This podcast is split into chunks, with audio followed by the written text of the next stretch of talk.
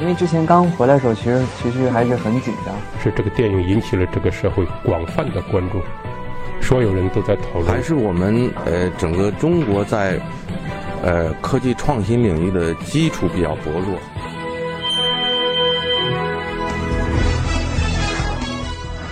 影响有影响力的人，中国新闻周刊。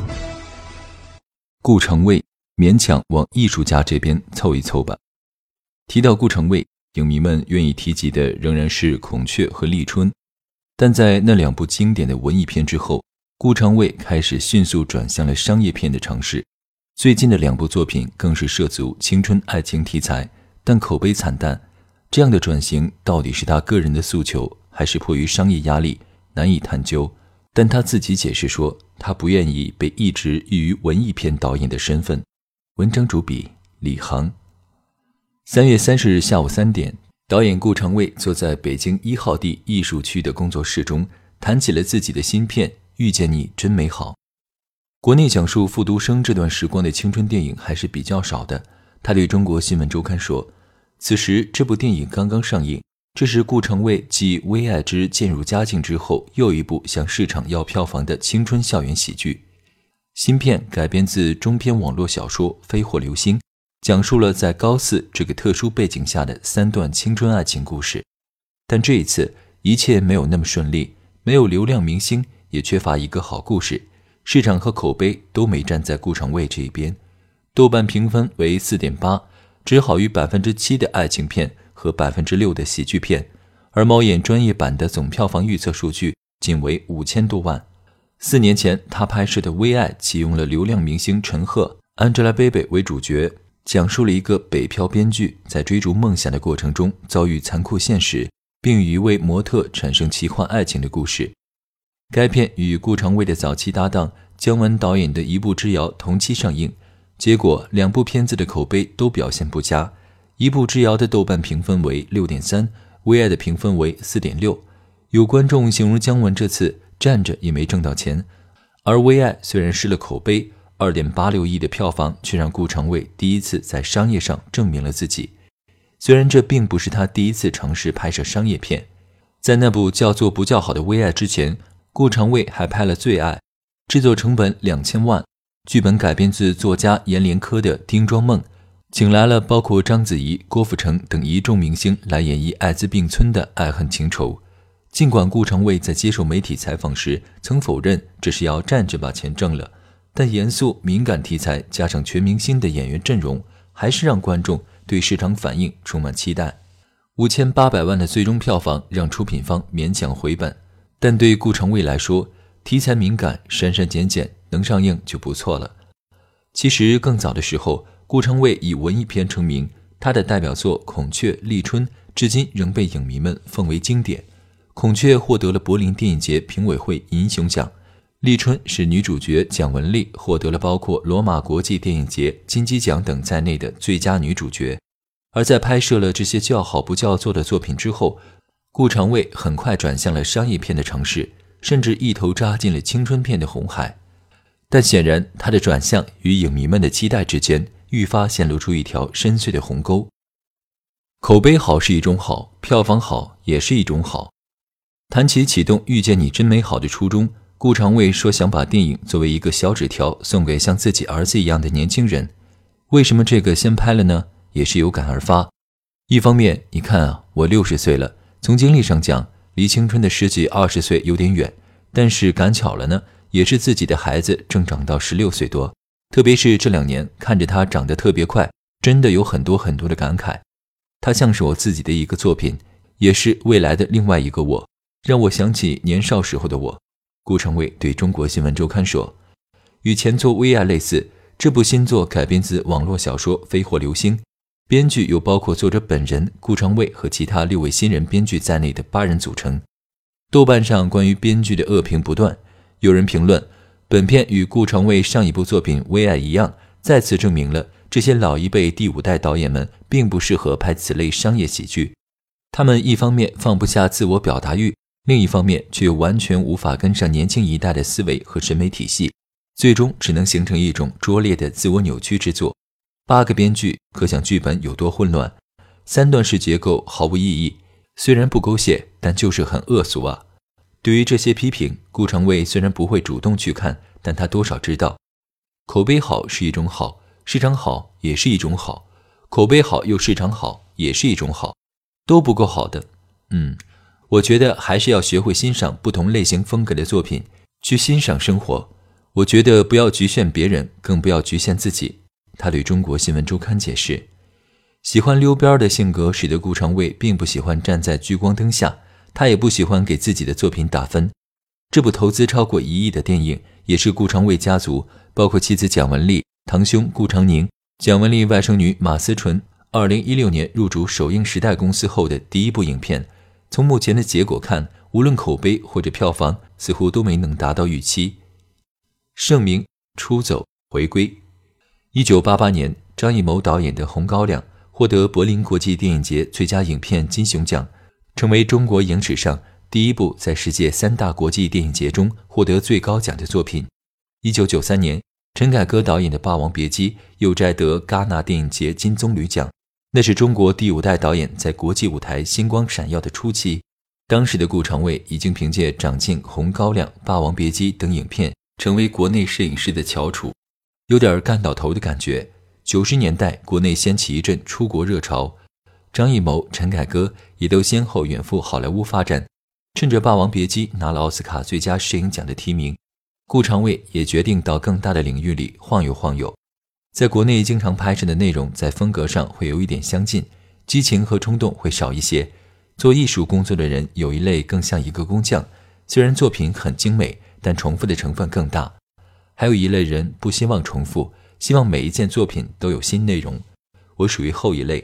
谈到出国的原因时，顾长卫曾对媒体如此说：“与水土不服的张艺谋、陈凯歌等人一样，顾长卫在好莱坞只参与拍摄了三部电影就偃旗息鼓，评分不过都在及格线上下。好莱坞电影工业系统太成熟、太庞大了，他对电影的工业生产特别有用，但是对作品艺术性限制很大。”顾长卫回忆，一九九九年底拍摄完沉重的电影，顾长卫回到国内，开始了长达四年的沉寂，就是回家了呗，想先歇一阵子，调整一下自己。一方面也是因为没有遇上特别合适的电影，我自己也是突然变得没有信心了。那时候正是世纪之交嘛，我就干脆索性给自己放个大假。同样在一九九九年底，中央戏剧学院毕业的年轻人李强，因为想做编剧而接连换了几份工作，他回到老家安阳。尽管落魄，还是试图在父母面前做出成功在望的样子。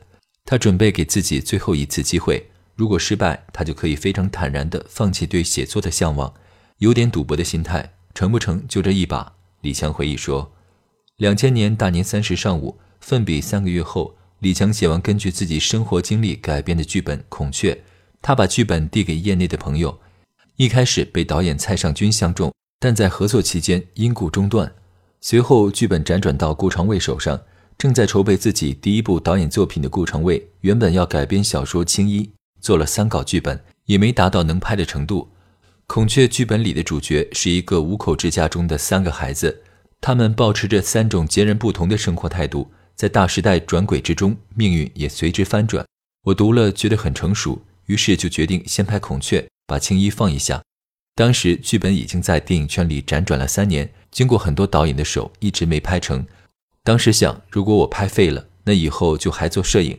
但到了后期剪辑的时候，影片越来越成型，开始有生命的时候，我相信这个片子没砸。接着又拍了李强的《立春》，顾长卫对中国新闻周刊说。而对于孔雀、立春在精神气质上的延续性，顾长卫对媒体坦言，大部分是归功于编剧的，这不是一种谦词。因为李强的两个剧本都特别特别成熟，都没什么大的改动，基本上拿过来就拍了。后来我才知道，当时好多人在抢这个本子，就觉得是天上掉馅饼砸着了，真的是可遇不可求。立春拍完后，本来想拍三部曲呢，当时第三部起名叫《时代》，但是剧本还没写。后来他们俩确实有一些创作上的分歧，就没合作了。参与过《孔雀》《立春》的制片人二勇对中国新闻周刊说。在合作了两部优秀作品之后，两人分道扬镳。李强用《致青春》《姨妈的后现代生活》《黄金时代》等后续作品，证明了自己对市场和艺术审美的精准把握；而顾长卫导演则背负着被大众贴上的文艺片导演的标签，试图在商业上有所斩获。我觉得从编剧角度来说，这也是李强发挥的最好的两部。从导演角度说，我就别评价自己了。那两部作品也是我非常喜欢的。多年之后，如今顾长卫对中国新闻周刊这样感慨：转向市场，《最爱》是顾长卫作为导演的第三部电影，也是他第一部两岸三地全明星阵容主演的电影。与李强笔下感情细腻的人物不同，阎连科原作《丁庄梦》中的人物形象更加粗粝原始。小说以中原地区曾经发生的艾滋病蔓延为背景，着力描写一群艾滋病病人和人性善变。当这部电影还叫做《魔术外传》的时候，并不简单是一部爱情影片，还有更多的残酷拷问。因商业考虑，电影从一百五十分钟变成最终的一百分钟后，许多场面被砍掉了。双重主线的社会批判与心灵拷问变成单线叙事的爱情决裂，电影的名字也从《魔术外传》变成了《最爱》。确实，因为内容太敏感了，只能改成那样了，要不然出不来了。疾病与疫情只是一种比喻，通过这部电影，希望能找到一些自我觉悟的东西。例如说是世界末日，我们自己该怎么取舍？我觉得不应该一味的消极和逃避，应该有你自己的态度。顾长卫对中国新闻周刊说。如果说最爱的勉强回本让顾长卫与市场打了个平手，那么在第四部导演作品《微爱》中，近三亿的票房则让他信心大增。即便此片以四点六分的评分，使观众产生对顾长卫作品的质量产生了广泛的质疑。好的口碑无疑对商业应该是有帮助的，但是呢，这个口碑看是什么类型的口碑，或者是什么类型人群的口碑。有一些口碑特别好的，可能真的特别不商业，特别没有市场。那也不见得它是一个好的作品，有些口碑非常不好，但是它确实有很多的市场收获，也说明它是好的作品。顾长卫如此对中国新闻周刊说。剧本根据北漂青年顾伟兼有自传性质的网络小说《微信时代的文艺爱情》改编。这部由华谊兄弟投资的电影制作加宣传成本约五千万，加上顾伟又是新人编剧。顾长卫让他多参考泰囧《失恋三十三天》《致青春》等今年的黑马电影，改编过程中也找过其他编剧参与进来。过程中，发行专家对票房预估的消极评价，甚至一度让他自我怀疑，乃至想要放弃此项目。但最终还是有感于时代的变迁，有感于小说中文艺青年的真情实感，最终用了顾伟改了二十多稿的版本。这个项目的成功，我觉得也给了顾长卫导演商业上很大的信心吧。因为其实当时我记得很清楚，不止一次他会问我对票房预估多少，甚至到后期的时候也还怀疑这个项目到底行不行啊？这种喜剧的形式，年轻人能不能接受啊？也很焦虑，唉声叹气。给院线经理看片以后，他才开始有信心了。顾伟对中国新闻周刊说：“首周票房破亿，在一号地顾长卫工作室的庆功会上，导演喝的有点多，感觉他的成就感很强。”因为当时好多人并不看好，从那以后他的压力就释放出来了。我记得他在微博上发了好多票房的数据。顾伟回忆道：“顾长卫并不认为《微爱》是自己的转型之作，之前的电影都是不同层面的我，而他反映的恰恰是现在真真切切的我的另外一面。我知道大多数人会觉得这是个意外，我自己也想过，但我不应该背着某种形象去拍电影。在顾长卫接下来的拍片计划中。”有继续与作家阎连科合作的战争片《伟大的和平》，来自对战争的不懈准备；也有改编自天涯贴吧上的爱情片《暗暗喜欢的男孩》，还有悬疑剧情片《暗杀》。甚至在顾长卫的表述中称，自己筹备的作品远不止这些。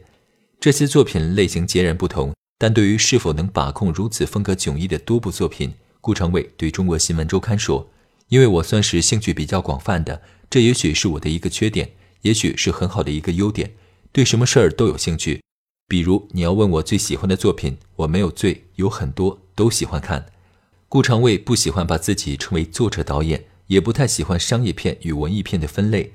如果非要贴几个标签，他给自己的标签依次是普通人、父亲、一个普普通通的艺术家，勉强往艺术家这边凑一凑吧。他笑着对中国新闻周刊说。